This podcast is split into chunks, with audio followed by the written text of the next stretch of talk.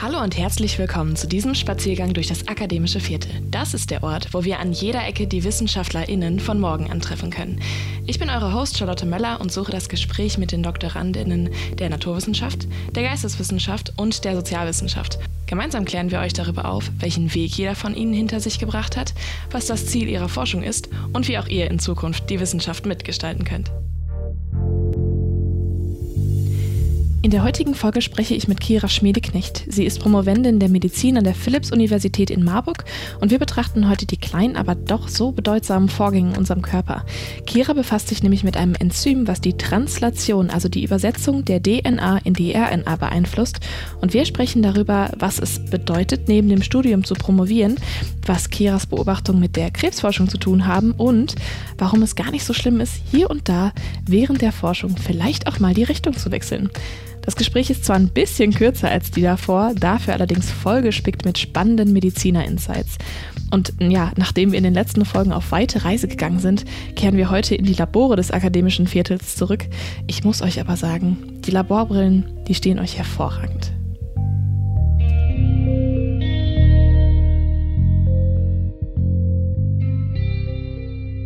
Hallihallo und schönen guten Abend, Kira. Wie schön, dass du meine Gästin für die zehnte Ausgabe bist. Ich feiere jetzt, also so ein bisschen. Ich habe auch keinen Sekt dabei, den habe ich vergessen, aber äh, zehnte Ausgabe mit dir, das wird schön. Hi Charlotte, danke, dass ich da sein darf. Ich freue mich auch, mit dir zu reden. Du bist Promovendin der Medizin an der Philipps-Universität in Marburg. Und ich meine, wir sind seit der fünften Klasse befreundet, deswegen weiß ich, dass du schon immer Ärztin sein wolltest. Aber erklär uns doch trotzdem gern mal, wieso du dich für so einen harten Weg entschieden hast. Ich meine, Medizinstudium ist ja jetzt auch nicht so leicht dran zu kommen. Ja, ähm, das stimmt, wie du schon gesagt hast. Irgendwie gab es für mich noch nie eine Alternative. Ich weiß auch gar nicht so wirklich, woran es lag. Ähm, ganz früher hatte ich mal so die Idee, vielleicht irgendwas mit Sprachen, so in die Richtung Dolmetsch, aber dann wurde es irgendwie relativ schnell Medizin. Ähm, ich weiß nicht, mein Papa ist auch Arzt und ähm, irgendwie hat mich das immer alles so fasziniert, was er so gemacht hat. Auch das Ultraschallgerät fand ich immer schon ultra spannend und äh, ja, genau, da habe ich dann auch alle meine Schulpraktika in dem Bereich erledigt, also Pflegepraktikum als Sozialpraktikum und ein Berufspraktikum in der Mundkiefer-Gesichtschirurgischen Praxis ähm, von einem Arzt hier aus der Nähe. Ähm, und irgendwie, ja, habe ich da dann Blut geleckt und wollte das auf jeden Fall weitermachen und habe dann dafür gekämpft, dass das geklappt hat. Also dein, dein Weg hat sich sozusagen schon schnell in Richtung Medizin entwickelt und dann hast du da auch weiter drauf hingearbeitet. Du bist jetzt in Marburg gelandet. Ähm, erklär doch mal gerne, wie der Prozess abgelaufen ist. Also wieso ist es dann zu Marburg geworden? Also Marburg war meine Fünftwahl. Ähm, für, die, für den Medizinstudienplatz muss man sich über eine Plattform Hochschulstart bewerben und da kann man eben angeben, ähm, an welchen fünf Unis man sich gerne bewerben würde. Und ähm, ja, dann gibt es eben verschiedene Quoten, über die man ausgewählt werden könnte, also über die Abiturbestennote, ähm, über die Wartezeit. Das hat sich auch jetzt ähm, nochmal ein bisschen geändert, seitdem ich angefangen hatte zu studieren. Ähm, ja, genau. Und da habe ich dann eben verschiedene Unis angegeben und ja, die ersten vier wollten mich nicht so gerne und dann ist es eben Marburg geworden und äh, ja, im Endeffekt bin ich sehr, sehr froh, dass ich da jetzt gelandet bin, weil ähm, ja, ich die Stadt und die Leute und auch die Uni echt richtig klasse finde. Das ist schön. Dann ist es dann doch irgendwie, obwohl es nur fünfte Wahl ist, äh, ein guter Ort geworden. Ja, du studierst jetzt schon eine ganze Weile, aber du bist eigentlich noch im Hauptstudium drin und hast trotzdem schon den Doktor angefangen. Das ist im Medizinstudium normal, sehe ich das richtig? Ja, genau. Also im Unterschied zu anderen Studiengängen, wo man ja erst immer eigentlich einen Bachelor macht, dann den Master macht und dann anfängt zu promovieren, ist es in der Medizin ein bisschen anders. Da kann man äh, theoretisch auch erst sein Studium abschließen. Das geht in dem Medizinstudium in der Regelstudienzeit 13 Semester lang und kann dann, ähm, während man schon arbeitet, auch seine Promotion machen. Ähm, es ist aber von vielen bevorzugt ähm, und deswegen habe ich das auch so gemacht, ähm, weil es unterhalb des Studiums eben auch dann etwas weniger stressig sein könnte als neben dem Job, ähm, kann man eben schon, während man noch studiert, anfangen und bekommt dann seinen Doktortitel ähm, schon mit der Approbation. Und man muss ja auch sagen, 13 Semester, das ist ja auch schon eine Hausnummer. Ne? Wenn man währenddessen dann schon was fertig kriegt, umso besser. Das stimmt, das stimmt auf jeden Fall. Und, und was gab es dann für Möglichkeiten der Promotion? Also ähm, es gibt wahrscheinlich dann unterschiedliche Bereiche in der Medizin, wo ihr irgendwie promovieren könnt. Oder wie ist das, wie muss ich mir das vorstellen? Wie kommt man dann zu so einer Promotion? Genau, also es gibt ähm, grundsätzlich verschiedene Kategorien, wie man eine Promotion machen kann in der Medizin. Ähm, da kann man zum Beispiel auch hingehen und ähm, sich alte Arbeiten angucken oder ähm, Publikationen ähm, und darüber dann ein Review schreiben, also einfach Ergebnisse nehmen, die schon veröffentlicht wurden und die dann nochmal zusammenfassen und das ein bisschen erforschen. Dann ähm, kann man auch in die Klinik gehen und dort ähm, klinische Studien mit Patienten machen, also sich beispielsweise anschauen, wie ein Medikament gegenüber der Standardtherapie ähm, sich verhält, ob das überlegen ist oder nicht. Oder man ähm, kann ähm, eben in die experimentelle Richtung gehen, dass man im Labor arbeitet und da ähm, Grundlagenforschung oder auch, auch medikamentöse Therapien austestet und schaut, wie verhält sich das Ganze an Zellkulturen oder ja auch an Tieren forschen kann. Also habt ihr sozusagen auch ein bisschen wie in anderen Bereichen auch die Möglichkeit zwischen Theorie und Praxis zu wählen. Ne? Also genau. ja, so das, was ich jetzt verstanden habe, das allererste wäre dann eher so eine Literaturrecherche und äh, Auswertung, äh, wo halt schon Studien bestehen und das andere wäre dann selber sozusagen forschen, also in die Praxis gehen. Und du hast dich dann für einen recht praktischen Weg entschieden. Wie ist, wie ist das zustande gekommen? Hast du jetzt Themenvorschläge gehabt schon an der Uni? Ähm, ist, es, ist es ein Interessensbereich gewesen oder gibt es offene Stellen? Wie, wie funktioniert sowas bei euch? Ähm, grundsätzlich ist das unterschiedlich. Also einige Fachrichtungen ähm, bieten in Seminaren oder Vorlesungen die Möglichkeit, dass man da ähm, eine E-Mail-Adresse schreiben kann, sich da informieren kann und sich bewerben kann auf eine Promotionsstelle. Ähm, grundsätzlich ist es eher so, dass sich die Promoventen selbst bewerben ähm, in Fachbereichen. Also zum Beispiel bei mir war das so, ich mache ein Schwerpunktcurriculum an der ähm, Uni und ich habe meinem ähm, Professor da eine Mail geschickt und nachgefragt, ob er eine Stelle für mich offen hätte. Er hat dann gesagt, nee, zurzeit wäre das bei ihm eher nicht so, hat mir dann aber andere Leute empfohlen, die vielleicht eine Stelle haben könnten. Ah, okay. Und ja. genau, darüber bin ich dann letztendlich auch da gelandet. Okay, also wurdest du sozusagen weiter geleitet, weiter empfohlen und äh, kamst dann zu deinem äh, speziellen Thema. Dann können wir da, denke ich, auch mal direkt einsteigen. Worum geht es denn bei dir in der Promotion? Ja, genau. Ich habe mich ähm, dann beworben bei dem Institut für Immunologie in Marburg, ähm, weil das eben auch ein Themenbereich von diesem Schwerpunktcurriculum war, was äh, mir sehr gut gefallen hat. Und dort hatte ich dann auch verschiedene Themenvorschläge zwischen denen ich ähm, wählen durfte. Und ähm, habe mich dann für das Thema, ähm, für ein Thema entschieden, was mit einem Enzym zu tun hatte. Und dieses Enzym nennt sich ADA. Das steht für Adenosin Deaminase uh, Acting on RNA. Ähm, sperriges ja, Wort, ja. Sperriges Wort, das stimmt. Aber in dem Wort steckt eigentlich schon auch sehr gut drin, was das Enzym denn eigentlich macht. Wenn man das mal so auseinander nimmt, ähm, Adenosin, vielleicht klingelt es da bei dem einen oder anderen, der BioLK hatte. Ja, Adenosin ist ja eine Base, die ähm, Bestandteil der DNA bzw. der RNA ist. Die RNA und die DNA bestehen ja aus sogenannten Nukleotiden, also einer, einem Zucker, an den ein Phosphatrest und eben eine Base gekoppelt ist. Und Adenosin ist eine dieser vier Basen, die die DNA bzw. RNA bilden. Ähm, also ein Baustein der DNA. Genau, richtig. Ähm, Daraus ist die eben hergestellt ähm, und die RNA, die ja auch in dem Wort mit drin steckt, auf die eben dieses Enzym dann offensichtlich wirkt, ist ja zum Beispiel als mRNA der Abschrieb der DNA. Das bedeutet, die mRNA ist das, was im Endeffekt übersetzt wird in ein Protein. Und wenn man jetzt noch auf die Enzymfunktion achtet, das ist ähm, das Deaminase in diesem Wort, oder in dieser Zusammensetzung für den Enzymnamen, ähm, dann kommt es da eben zu einer Deaminierung. Ähm, das bedeutet einfach, dass eine Aminogruppe abgespalten wird, ist auch relativ unwichtig, aber auf jeden Fall wird aus diesem Adenosin dadurch dann eine andere Base, und zwar das Inosin. Genau, das ist so grob die Funktion ähm, von dem Enzym und was daraus dann resultiert, ist zum Beispiel, dass, wie man sich ja vielleicht auch noch äh, dunkel dran erinnern kann, ähm, gibt es ja diese Codesonde, ähm, mit der man verschiedene Aminosäuren erklären kann, ähm, die ja durch drei verschiedene Basen immer sich zusammensetzen. Also drei verschiedene Basen kodieren für eine Aminosäure und daraus setzen sich dann im Endeffekt die Proteinketten zusammen. Ja. Und ähm, wenn da jetzt ein Basenaustausch stattfindet, kann man sich ja vorstellen, dass eventuell eine andere Aminosäure eingebaut werden könnte, weil ja eben nicht diese drei Basen ähm, noch die gleiche, sondern eben eine Base geändert wurde und dort dann eine andere Aminosäure eingebaut werden kann. Eine Base wurde abgeändert durch das Enzym ADA. Mhm. Das führt dann sozusagen dazu, dass sich äh, Proteine dann nach der Zellteilung neu zusammenbilden.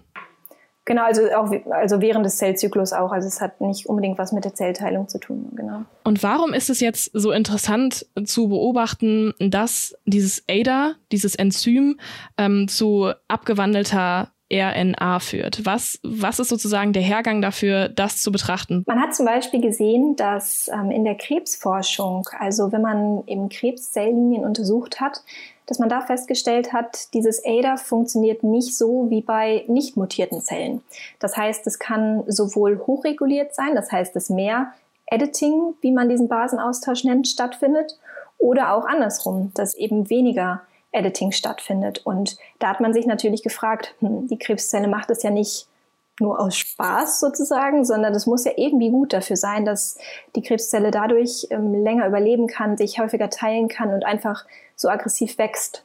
Und das ist natürlich sehr interessant zu beobachten, ähm, weil man daraus vielleicht auch schließen könnte, wie man andersrum auch therapeutisch dagegen vorgehen könnte. Das heißt, wenn man ADA stimuliert oder auch inhibiert in diesen Zellen, kann dadurch dann das Tumorwachstum, das Krebswachstum reduziert werden.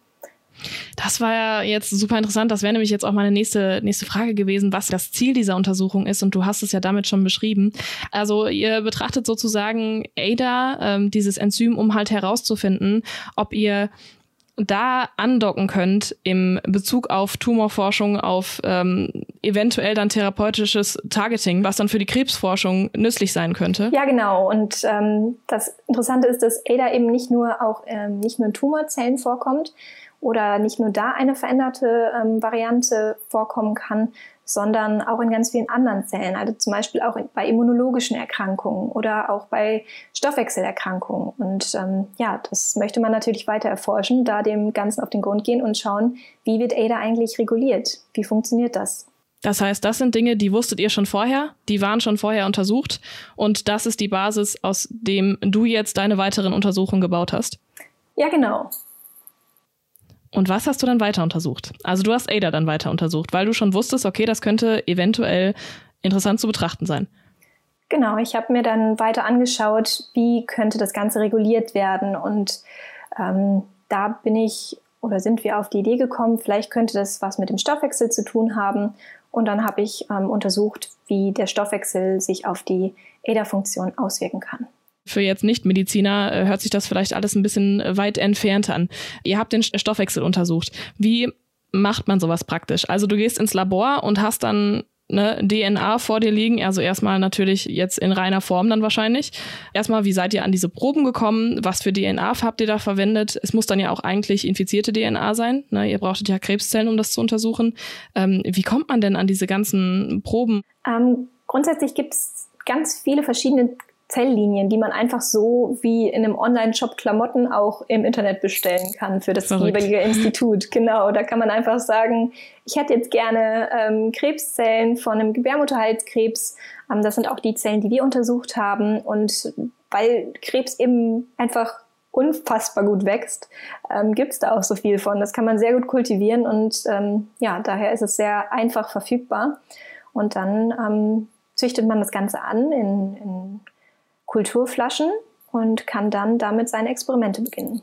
Und ähm, was habt ihr dann genau mit diesen DNA-Proben ge getrieben? Kannst du uns da so ein bisschen einführen? Ich weiß natürlich, du, du schreibst auch noch und das ist alles ein bisschen ähm, unter Verschluss. Ne? Du bist noch in der Forschung, aber kannst du uns ein bisschen erklären, was ihr da getrieben habt?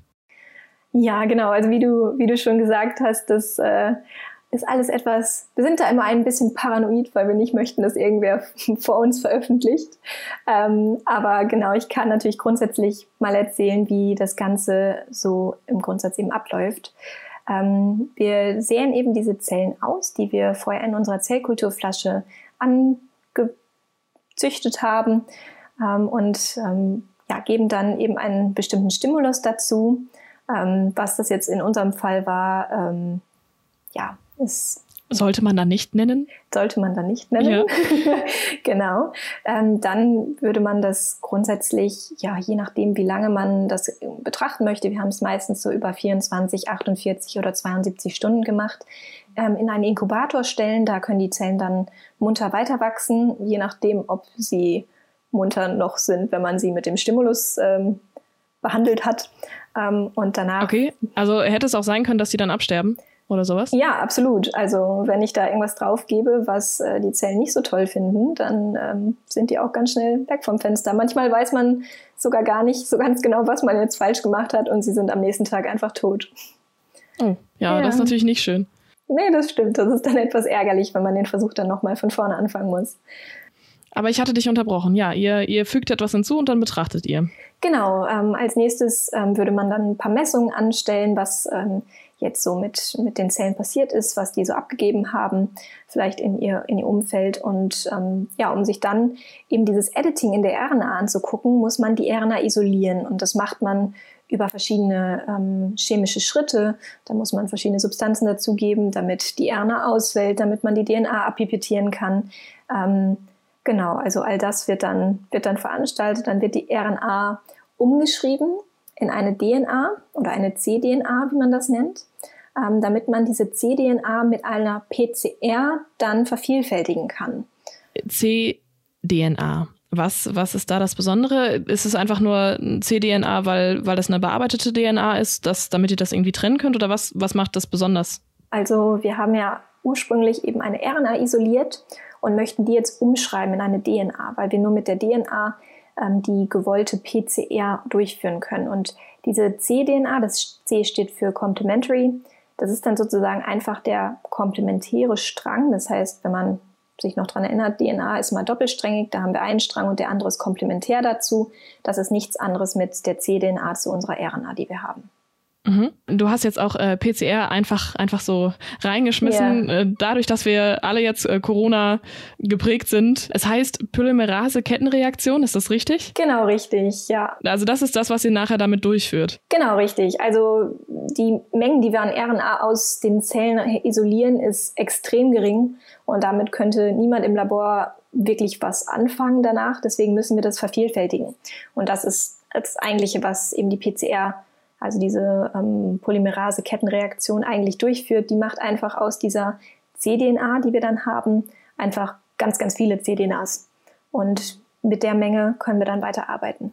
Ja, du hast ja auch gerade schon angedeutet, dass es hier und da vielleicht ein paar Dinge gibt, ähm, die schwierig zu benennen sind, weil man ja deine Forschung, Forschung theoretisch aufnehmen könnte und weiterforschen könnte, was in der Medizin natürlich äh, super unpraktisch ist, wenn man schon mitten, mitten in der Forschung ist und auf einmal denkt sich ein anderer Lehrstuhl, aha, das äh, wäre für uns auch interessant. Ist vielleicht auch nicht ganz realistisch, aber man will ja auf Nummer sicher gehen. Vielleicht hast du trotzdem noch hier und da ein paar Informationen ähm, dazu, was ihr dann mit dieser vielen C-DNA, die ihr dann sozusagen herausgearbeitet habt, äh, was ihr dann damit treibt. Du hattest gerade schon was von RNA-Editing erzählt. Hat das noch damit was zu tun? Also was macht ihr dann mit diesem, mit dieser Masse an DNA weiter? Genau, also die Masse von DNA, also die vervielfältigte DNA, brauchen wir dann, um das an ein anderes Labor zu schicken. Die machen für uns eine Sequenzierung. Das bedeutet, die schreiben sozusagen auf, an welcher Stelle sich welche Base befindet. Mhm. Und das bekommen wir dann als Datei wieder, können das öffnen und das dann sehen. Und da können wir dann an bestimmten Stellen, an denen wir wissen, dass das Enzym, was wir untersuchen, das ADA-Enzym, ähm, wo das dieses Editing macht. Und dann können wir uns anschauen, wie viel Adenosin ist jetzt denn eigentlich in Inusin bzw. Guanosin umgewandelt worden. Das ist quasi genau das, was ähm, damit gemeint ist, wenn diese Reaktion von diesem Enzym stattfindet. Also das Adenosin deaminiert wird, das heißt daraus eine andere Base gemacht wird, nämlich das Inusin. Und das kann man dann an ganz bestimmten Stellen, zum Beispiel in Gen XY an Stelle 90, kann man sehen, ah, da wurde es jetzt geeditet. Und das sind eben ganz spezielle Stellen, an denen das Editing häufig schon von, von Natur aus da ist sozusagen. Und dann können wir sehen, ob unsere Regulation ähm, des ADA-Enzyms ergeben hat, dass das Editing höher ist als vorher. Das heißt, dass mehr Adenosine umgewandelt wurden in ein Guanosin oder eben auch reduziert. Das heißt, dass weniger Adenosin umgewandelt wurde in ein Guanosin. Du hast ja auch gerade schon beschrieben, in Krebszellen kann es dann auch manchmal vorkommen beziehungsweise zu sehen sein, dass äh, ein übermäßiges beziehungsweise ein geringeres Editing stattfindet als normal. Genau, richtig. Also das ähm, ja, sieht man auch, also wir haben ja auch mit ähm, Krebszelllinien, mit ähm, Gebärmutterhalskrebszelllinien gearbeitet und da ähm, weiß man oder hat man eben schon beschrieben, dass es an verschiedenen Stellen eben sowieso schon ein höheres Editing gibt, also eine höhere Umwandlung von Adenosin in Guanosin mhm. ähm, im Verhältnis als ähm, in normalen anderen Zelllinien. Und wir haben eben dann noch untersucht, wie man das vielleicht noch steigern kann oder wie man das gegebenenfalls auch reduzieren kann. Also einfach, wie man das Enzym reguliert. Erstmal ohne davon direkt zu wissen, ob das jetzt äh, dem Tumor in die Hände spielt oder nicht. Genau, richtig. Also wie ich auch schon gesagt habe, es ist ja wahrscheinlich, dass der Tumor nichts macht, was ihn irgendwie schwächen würde, weil die sind ja ja ein bisschen ein bisschen blöd und machen immer das, was äh, ja, was natürlich für sie am besten ist, aber für alle anderen Zellen in der Umgebung vielleicht nicht unbedingt. Das heißt, der möchte sich natürlich auf gar keinen Fall schwächen. Das heißt, irgendwie wird das Editing oder das weniger Editing auch äh, einen positiven Effekt auf das äh, Tumorzellwachstum haben. Wir wissen nur nicht welchen. Du besprichst jetzt auch immer von, von euch. Hast du ein Team? Oder, oder forscht du da alleine? Oder habt ihr vielleicht auch unterschiedliche Aufgabenbereiche? Wenn ich mir jetzt zum Beispiel vorstelle, dass ihr in gewissen Stundenabschnitten gucken müsst und so, vielleicht habt ihr da auch unterschiedliche Blicke drauf. Ich weiß ja nicht, arbeitest du im Team? Ja, also grundsätzlich ähm, muss man sich das bei uns so vorstellen. Wir haben eben ein Institut. Unter diesem Institut sind drei AGs zusammengefasst. Ähm, und diese drei AGs haben ähm, dann nochmal ja, ganz verschiedene Leute. Meine AG ähm, bestand aus ja, verschiedenen Leuten mit auch verschiedenen Aufgaben. Also einige Leute haben ihre Bachelorarbeit in der Humanbiologie geschrieben, andere ihre Masterarbeit. Dann gab es auch Doktoranden, die im naturwissenschaftlichen Bereich geforscht haben. Und ähm, da hatten schon ja, Leute unterschiedliche Themen. Ich habe insgesamt ähm, zusammen mit noch einem anderen gearbeitet. Das war mein Betreuer, der ähm, seine Doktorarbeit oder sein PhD in der Naturwissenschaft macht und ähm, der hat mit mir zusammen an dem Projekt geforscht und mich da sehr gut unterstützt. Ja, spannend. Das heißt, ihr habt sozusagen beide an, an einer unterschiedlichen Doktorarbeit gesessen, aber das gleiche Projekt gehabt. Genau, richtig. Also er hatte dadurch, dass ähm, ein Doktorand doch noch ein bisschen, bisschen umfangreicher ist, ähm, auch mehrere Projekte, die er bearbeiten musste. Und ähm, genau, meins war dann eben auch eins davon. Auf jeden Fall mega interessant. Äh, ich kann mir auch vorstellen, dass so eine Forschung ganz alleine zu machen schon fast nicht möglich ist. Ich meine, das ist einfach, glaube ich, äh, wirklich auch äh, organisatorisch ein Riesenaufwand. Du hattest wahrscheinlich auch wirklich viel Unterstützung drumherum, ne? Das ist, oder hattest du wirklich nur diesen einen Betreuer und bist dann jeden Tag ins, ins Labor gegangen und ähm, hast dann deine eigene kleine Forschung da vorangetrieben? nee, also ich hatte natürlich sehr viel Unterstützung, ähm, einfach auch dadurch, dass wir in unserem Studium nicht wirklich viel im Labor gelernt haben bis dato, ähm, ja, hatte ich einfach nicht so wirklich den Plan, was ich da überhaupt anstellen sollte. Ich wusste vielleicht, wie man eine Pipette richtig hält, aber das war es dann auch und da brauchte ich natürlich Hilfe. Ähm, und ja, da muss ich auch sagen, das ist mit Sicherheit, also viel besser hätte es da nicht laufen können. Ich hatte diesen einen Betreuer eben, der ähm, zusammen mit mir im Labor gearbeitet hat. Dann hatte ich einen ähm, AG-Leiter, der auch mindestens einmal die Woche vorbeigekommen ist und ähm, mit mir meine Ergebnisse besprochen hat und dann natürlich auch noch den Institutsleiter, also mein Doktorvater, der ähm, auch noch alle zwei Wochen ein Gespräch mit ähm, allen ja, an meinem Projekt beteiligten Leuten abgehalten hat und ähm, ja, der mich da auch überall unterstützt hat.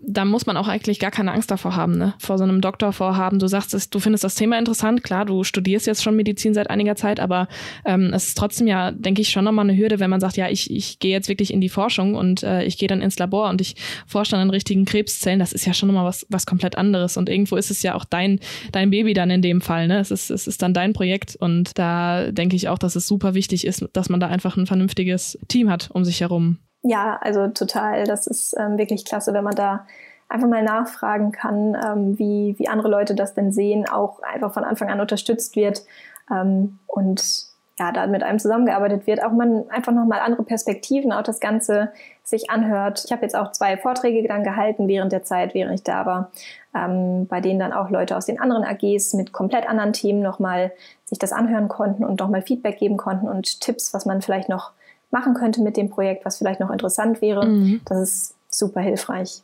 Du hast jetzt äh, Vorträge schon gehalten, aber in anderen Promotionen ist es ja üblich, dass man dann irgendwie nebenbei noch arbeitet, am Lehrstuhl arbeitet oder noch ähm, Seminare hält oder sowas.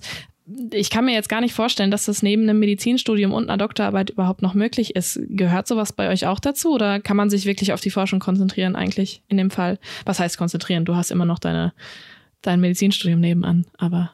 Genau, also ich habe ja ein Freisemester genommen für die, die Doktorarbeit, genau, also für die Zeit, in der ich da gearbeitet habe. Das waren insgesamt jetzt acht Monate und ähm, ja, das Semester, das Wintersemester, das letzte, habe ich dann in meinem Studium pausiert. Aber das war eben auch vollkommen notwendig. Also das ist eine Vollzeitarbeit im Labor und ähm, am Wochenende auch noch mal hin. Und äh, ja, wenn die Versuche dann längere Inkubationszeiten hatten, dann sitzt man da doch schon ganz lange und nee, ich muss äh, zum Glück da nicht noch irgendwelche Seminare abhalten. Ähm, hätte ich wahrscheinlich auch nicht genügend Know-how. Ähm, da ist, glaube ich, schon noch mal ein Humanbiologe mit einem Bachelor und Master sehr viel überlegener. Ähm, ja, das genau. finde ich auch gerade im Vergleich zu anderen Promotionen wirklich gut zu, zu beobachten, weil ähm, klar, ne, die, die anderen Promotionen, die sowieso dann noch nach einem Master ablaufen, wo man wirklich schon Jahrhunderte irgendwo studiert hat, ähm, die ja wirklich auch einen super, super langen Zeitraum fressen sozusagen. Ne? Teilweise halt dann drei, vier, manchmal sogar sechs Jahre. Ähm, mein letzter Promovent hat sechs Jahre promoviert. Und das ist ja wirklich ein Riesenunterschied. Ne? Du hast dann intensive Forschungszeit, acht Monate und musst ja jetzt auch noch schreiben. Ähm, aber das ist ja wirklich gar nicht zu vergleichen. Das stimmt auf jeden Fall. Ähm, das ist in der Medizin, in der Medizin auf jeden Fall was ganz anderes. Obwohl man auch sagen muss, ähm, ich hatte auch einfach ein bisschen Glück. Ähm, das Thema, was ich mir jetzt ausgesucht hat, äh, hatte, war sehr ergiebig. Also ich habe da schon, schon ein bisschen was rausgefunden und das reicht jetzt auch für meine Doktorarbeit. Es gibt aber eben viele, ähm, weshalb ich am Anfang auch ein bisschen Angst hatte davor, eine experimentelle Doktorarbeit zu machen, die eben in der ja, angegebenen Zeit absolut nicht fertig werden, weil sie bis dahin vielleicht noch gar nichts rausgefunden haben, weil sie die Methode noch nicht etabliert haben und ähm, dann kann sich das Ganze natürlich doch nochmal ziehen. Und mhm. da hatte ich jetzt auch einfach Glück, muss man dazu sagen. Das heißt, so ein bisschen Ängste und Sorgen spielen da auf jeden Fall auch mit rein. Äh, du hast jetzt schon gesagt, es kann auch mal nicht so laufen. Wie viele oder kennst du überhaupt jemanden, wo vielleicht diese Untersuchung wirklich ins Nichts gelaufen ist? Und was macht man dann, äh, wenn man ja so eine Doktorarbeit auch wirklich braucht als Medizinstudent? Ja, ähm, also grundsätzlich vor allen Dingen wegen Corona gibt's da, gibt's da schon auch einige Beispiele, bei denen einfach ja, die Betreuung nicht so läuft oder auch, auch Freunde, die vielleicht gar nicht ins Labor können wegen Corona, weil das alles noch gesperrt ist, ähm, weil man eben ja da nicht mit so vielen Leuten auf einem Haufen arbeiten darf oder arbeiten möchte.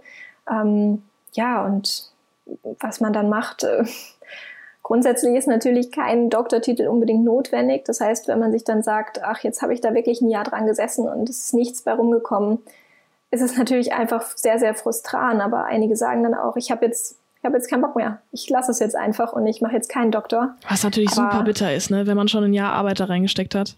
Absolut, absolut bitter, ja. Aber, Aber du hast schon gesagt, ein, ein Doktortitel ist an sich gar nicht unbedingt notwendig. Wie viele sind es denn bei euch so ungefähr im Schnitt? Die wirklich dann um, ähm, Doktor machen? Ja, es sind im Durchschnitt etwa 60 Prozent der Medizinstudenten. Ach, die Crazy. einen Doktortitel machen, genau. Ja, weil ähm, ich dachte immer, das, das muss man machen. Wenn man einmal Medizin studiert, dann muss man automatisch einen Doktortitel machen, aber scheint dann ja doch nicht so zu sein. Also 60, 40 ist ja eigentlich gar nicht so das krasse Verhältnis. Nee, das stimmt. Also vor allen Dingen im Vergleich jetzt zu anderen wissenschaftlichen oder naturwissenschaftlichen Bereichen, wo die Biologen beispielsweise zu 90 Prozent promovieren, ähm, ist das schon, schon ein krasser Unterschied. Aber ja, in der Medizin ist der Doktor eigentlich weniger umfangreich als in vielen anderen Bereichen, aber dadurch, dass man es einfach wirklich nicht unbedingt braucht, überlegen sich das auch viele, viele dann doch zweimal und machen dann vielleicht doch auch, auch keinen mehr. Weil es vielleicht auch dann doch ein bisschen stressig ist neben dem Studium. Ja, das, das stimmt. Aber du hast es durchgehalten und du hast uns gerade schon ganz böse geteasert, äh, weil du nämlich meintest, äh, ja, aber bei dir lief es ja ganz gut und ihr habt ja auch was rausgefunden. Ergebnisse sind wahrscheinlich unteilbar, oder? Nicht so wie Zellen. Ja, leider schon. Ich, äh, ja, ich würde natürlich wirklich sehr, sehr gerne äh, darüber reden und ich glaube, ich habe meine, meinen Mitbewohner und meine Freunde so extrem viel damit genervt, ähm, was da alles rausgekommen ist. Aber nee, ich glaube, bevor das veröffentlicht Also bist du doch nicht ganz top secret geblieben hier. Mhm. Ja, nein, ich muss, äh, ich muss dazu sagen, ich habe natürlich niemandem meine, meine Versuchsaufbau gezeigt oder so, aber nein, ähm, ja, so ein bisschen kann man das ja nicht ganz unter Verschluss halten, wenn man sich dann doch freut, dass irgendwas echt mal geklappt hat. Das ist ja auch was ganz Tolles, wenn man dann beobachten kann, dass es wirklich, dass dein, dass dein Versuch funktioniert und du vielleicht wirklich, ich meine, das ist Krebsforschung, hallo, äh, wenn man da Ergebnisse rauskriegt, das ist schon ist schon bewegend. Also, ne, ich, ich freue mich da schon für dich mit und ich weiß da noch nicht mal, was du rausgefunden hast. Bei mir hast du es natürlich nicht gesagt. Vernünftig, weil ich bin ja Podcasterin. Es könnte ja sein, dass ich das einfach so sage. Nein, äh, hier bleibt natürlich auch alles unter Verschluss unter den akademischen Viertelhörern. Also nicht.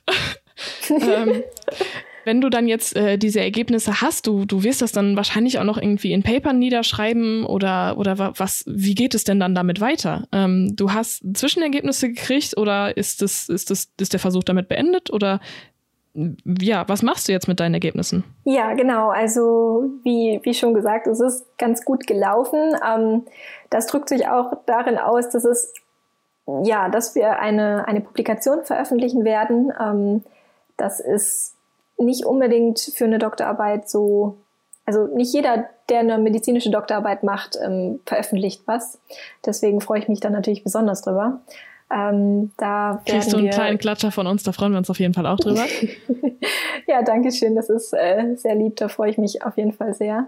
Ähm, ja, genau, wir haben eben eine, eine neue Methode ähm, etabliert und möchten darüber jetzt ein Paper schreiben und das veröffentlichen. Und genau meine Ergebnisse dann damit zusammentragen und das wird dann insgesamt eben meine Doktorarbeit. Das ist jetzt versteckt gewesen in deiner Aussage, aber du hast gesagt, ihr schreibt über eine Methode, die ihr verwendet habt. Vielleicht dann gar nicht mal direkt darüber, was später rausgekommen ist, sondern was für eine Methode ihr verwendet habt. Heißt das so ein bisschen, dass der Versuch an sich schon ein Ergebnis für euch war? Ja, doch, ähm, das kann man so sagen. Wenn eben eine Methode oder ja, ein Experiment noch nicht so oft so durchgeführt wurde, beziehungsweise vielleicht anders oder vielleicht nicht so effektiv oder zu teuer durchgeführt wurde bisher, dann ähm, ja, kann es halt sehr, sehr interessant sein, auch für andere Forschungsgruppen, wenn man darüber was veröffentlicht und denen den Zugang dazu auch erleichtert. Also habt ihr sozusagen an der Effektivität der Forschungsmethode gearbeitet? Genau, also das ist sozusagen ähm, along the way irgendwie passiert, dass äh, wir da uns gedacht haben, wir müssen, wir müssen das irgendwie ändern, das passt so nicht für uns. Und ähm, ja, während wir dann eben das andere erforscht haben, dann herausgefunden haben, dass die Methode dann doch anders besser wäre und wir die dann natürlich, natürlich auch für uns und unsere Forschung benutzt haben. Ist es dann eigentlich so, dass du mit einem anderen Ziel reingegangen bist, also auch eine andere Forschungsfrage vielleicht hattest und dann jetzt deine Doktorarbeit so ein bisschen anpasst? Also ist das dann, scheint das ja auch ein bisschen offen zu sein, ne? Ja, das äh, stimmt grundsätzlich, dass man da nicht, nicht festgeschrieben ist. Also zum Beispiel auch der Titel von ähm, meinem Promotionsantrag lautet, no, lautet noch ein bisschen anders als äh, der Titel meiner Doktorarbeit oder mhm. der Arbeitstitel jetzt gerade. Grundsätzlich ist es da natürlich mein Hauptthema bleibt ähm, ADA und nicht unbedingt die Methode, aber ähm, über die wird natürlich auch ein, ein Teil der Arbeit beschrieben werden, damit man einfach auch versteht, wie wir auf die Ergebnisse gekommen sind. Ja, ja, spannend. Ja, wenn ich überlege, dass ich meinen Bachelor nicht mal äh, angerechnet bekomme, wenn ich einen Punkt vergesse im Antrag und dann später halt in der Bachelorarbeit, das ist schon, das ist eine Bachelorarbeit, Mann. Da muss ich, muss ich mal zum, zum Institut gehen und sagen, äh, selbst Promoventen der Medizin in Marburg, selbst die können das noch ändern. Aber gut. Nee, finde ich an sich auch total sinnvoll, weil ich meine, wenn du während der Forschung in eine andere Richtung stößt, ähm, hatte ich ja auch schon äh, teilweise bei den, äh, bei den Gästen im akademischen Viertel, dass du ja wirklich, gerade wenn du in der Naturwissenschaft bist und du machst keine reine Literaturrecherche, sondern du, du wirst wirklich im Labor arbeiten und, und experimentierst, da kann ja ganz, ganz spannende Dinge, wie du es schon gesagt hast, along the way passieren. Und wie schade wäre das, wenn man sich dann nicht darauf auch konzentriert konzentrieren kann, ne?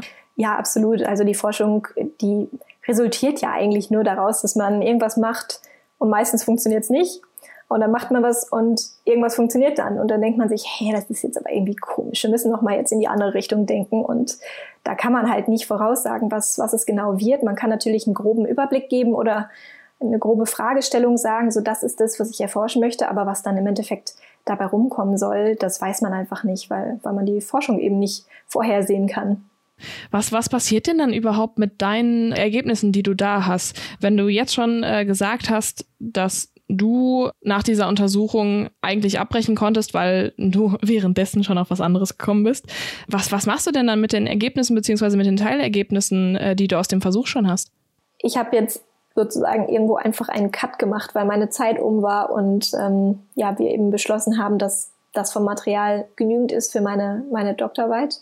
Ähm, aber das Thema ist natürlich noch nicht abgeschlossen. Das Projekt ist noch nicht abgeschlossen. Wir haben zwar ein bisschen was rausgefunden, aber natürlich noch bei weitem nicht alles, was man da erforschen kann. Und ähm, der Betreuer, von dem ich schon geredet, geredet habe, also der ähm, andere Doktorand, der da im Labor mit mir an dem Projekt gearbeitet hat, der wird jetzt daran auch noch weiter forschen und da noch ein paar Versuche machen, die dann weiter auch beschreiben können, ob das und wie das ähm, ja alles funktioniert, beziehungsweise ob auch meine Ergebnisse da vielleicht noch weiter von, von Nutzen sein können für die weiteren Versuche in die Richtung. Aber das ist ja eigentlich auch schön, ne? zu wissen, dass, dass deine Forschung jetzt sozusagen Grundlage ist und jemand anders weiterforschen kann. Ja, das muss sich ja eigentlich auch ganz schön anfühlen. Ja, doch, auf jeden Fall. Da freue ich mich auch. Und ich hoffe, dass ich ihm da auch äh, so gut weiterhelfen kann, wie er mir da auch auf jeden Fall von Anfang an weitergeholfen mhm. hat. Sehr schön. Dann ist auch nichts verloren von dem, was, woran du bis jetzt gearbeitet hast. Ist ja auch nee, gut zu wissen.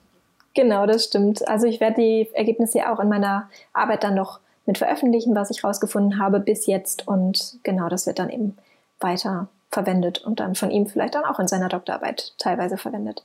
Und so Forschung an sich, ist das dein Ding? Würdest du das auch noch weitermachen oder war das jetzt wirklich eher Mittel zum Zweck? Hast gesagt, okay, ich brauche das jetzt für die äh, Doktorarbeit, aber an sich, nee, in der Forschung, da sehe ich mich nicht. Ähm, also grundsätzlich hat es mir erstmal wirklich sehr, sehr viel Spaß gemacht. Man braucht eine sehr hohe Frustrationstoleranz. Mhm, ich glaube, mhm. das ist auch der Punkt, weshalb ich sagen würde, ah, vielleicht doch eher nicht. Ähm, also ich, ich glaube, so, eine, so ein gutes Mittelding oder eine Mischung aus ähm, Patientenkontakt, Klinikarbeit und ja, vielleicht noch ein bisschen Forschung nebenbei. Ich weiß nicht, wie realistisch das ist im Klinikalltag, ja, ja. aber ähm, soll es ja geben. Deswegen, vielleicht ist das ein Ziel. Ähm, aber grundsätzlich freue ich mich auf jeden Fall, dass ich jetzt diese komplett neue Erfahrung machen durfte und äh, da mal in einen komplett anderen Bereich der Medizin und ähm, der Naturwissenschaft reinschnuppern durfte und ja. Ich denke, es bringt dich ja auch weiter. Ne? Es ist so eine Erfahrung, die du gesammelt hast. Ähm, gerade auch die Frustration. Also ne, so eine Doktorarbeit, die ist an sich halt schon frustrierend. Und wenn du dann auch noch abhängig bist von laufenden Versuchen, ja, da kann ich mir vorstellen, dass die Frustrationshürde schon gegeben ist. Also ne, man muss, man muss mit Frustration klarkommen. Und ich meine, klar, bei dir hat es jetzt einfach äh, super gut funktioniert. Deswegen bist du das vielleicht jetzt nicht so gewöhnt. Aber wie gesagt, ich glaube wirklich in der Naturwissenschaft, äh, da gibt es das genug, dass man dann äh, nach 72 Stunden kommt und dann sind die Zellen halt tot und du fragst dich warum. Ja. Ja, das ist absolut richtig. Und das ist auch ganz gut, vielleicht ein bisschen davon mitgenommen zu haben und das erlernt zu haben, dass man da nicht immer erwarten kann, dass alles sofort auf einmal klappt ähm, ja, das ist bestimmt auch therapeutisch ganz gut gewesen. Und wo befindest du dich jetzt so in deinem Studium grundsätzlich? Also du bist ein bisschen über die Hälfte, wenn ich das richtig verstanden habe in unserem Vorgespräch.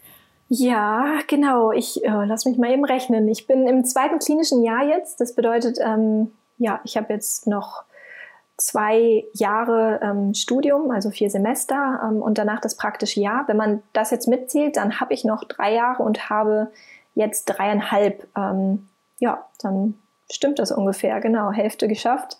Ähm, beziehungsweise im PJ arbeitet man dann ja auch schon.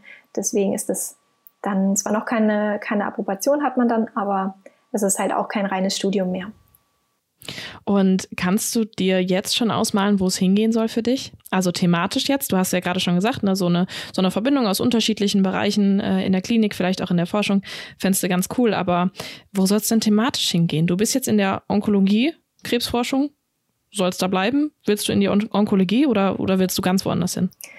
Ähm, ich finde Onkologie und Hämato-Onkologie extrem spannend. Ähm, ich glaube auch, dass es ein Thema ist, was also ich weiß, dass es ein Thema ist, was nicht nur die Hämato-Onkologen beschäftigt, sondern einfach alle Bereiche, weil Krebs einfach so, Krebs ist so unfassbar facettenreich und äh, ja, leider, betrifft leider eben alle Fachbereiche.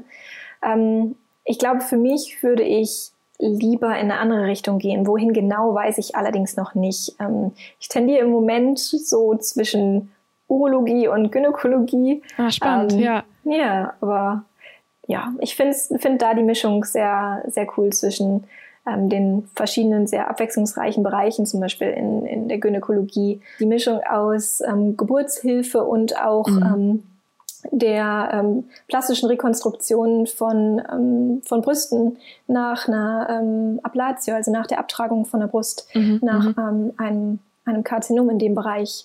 Und ich finde es ganz spannend, dass man da tendenziell auch die Möglichkeit hat, vielleicht in eine Praxis zu gehen, also nicht für immer im Krankenhaus zu arbeiten. Aha, ähm, man hört leicht ja. raus, Krankenhaus vielleicht doch nicht so deins? Ich weiß es noch nicht. Ich finde es ich find's ganz spannend, ähm, dass man da einfach noch so offen ist oder ja, sich das offen ja. hält. Wenn ich jetzt in die Unfallchirurgie oder in die Viszeralchirurgie gehe, dann, dann weiß ich, dass ist eigentlich so gut wie nicht vereinbar mit einem Praxisdasein.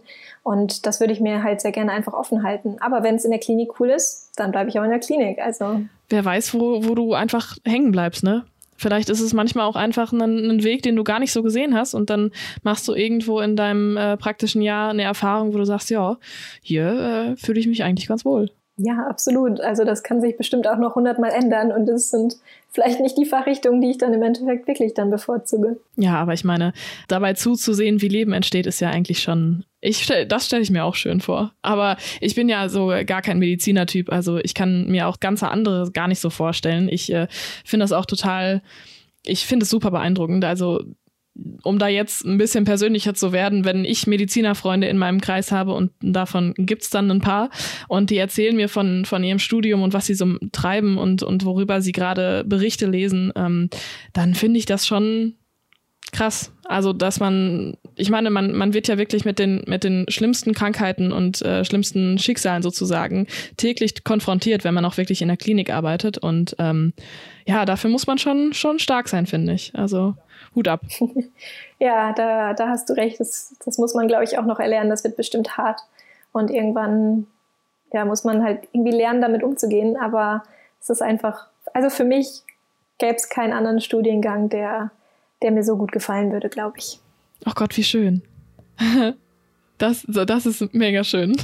Das, das freut mich, ähm, weil ich habe auch das Gefühl, so ein Medizinstudium, die Hürden sind super, super hoch. Aber Leute, die, die, es, die wirklich das machen wollen und die dafür kämpfen, da reinzukommen, obwohl, ne, man kann auch immer noch streiten, ob das alles so mit den mit rechten Dingen zugeht, äh, wie man an einen Studienplatz kommt und wie halt nicht. Ne? Also dass es nur auf NCs ankommt und dann hast du Medizinertests und dann musst du dich ewig vorbereiten auf alles Mögliche. Und ähm, wenn wenn ich das jetzt mitgekriegt habe, musste ich auf einen Medizinertest schon halb vorbereiten wie in einer Vorklinik gefühlt. Ähm, das das finde ich schon schon extrem. Aber ich habe dann das Gefühl, dass die Leute, die das machen wollen und die auch bereit sind, das einzugehen, die wirklich bereit sind, dafür zu kämpfen, das zu machen, dass die auch wirklich mit Herzblut dabei sind. Oder hast du das teilweise anders empfunden? Nein, das ist auf jeden Fall ähm, absolut richtig. Also ja, jeder, der, der da so viel reinsteckt. Und ähm, ich meine, ich habe auch den Medizinertest gemacht, sonst wäre ich auch nicht hier. Ähm, und das ist schon, ja, du hast quasi eine Chance, das richtig zu machen und sonst halt nie wieder. Und äh, selbst da kommt es ja noch darauf an, dass du vielleicht nicht unbedingt das allerschlechteste Abi hast oder was heißt schlecht? Ich meine, ja. Ja, so äh, wenn man dann schon 1,4 hat, ne, dann ist schon, Richtig. dann, dann genau. kann, kann man schon gar nicht mehr ankommen, ja.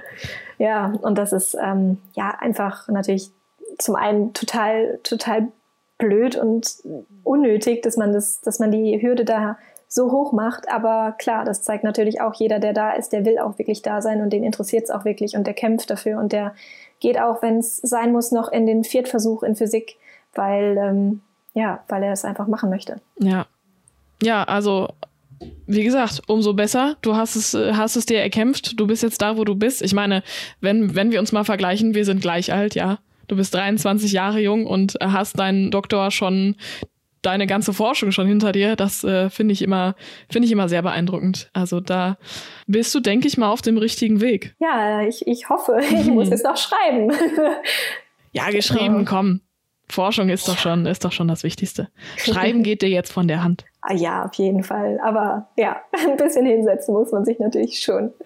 Ja, aber auch das, denke ich mal, aus dem Medizinstudium äh, bist du geübt, dich hinzusetzen, dich kon zu konzentrieren und dann ähm, deine Gedanken niederzutragen.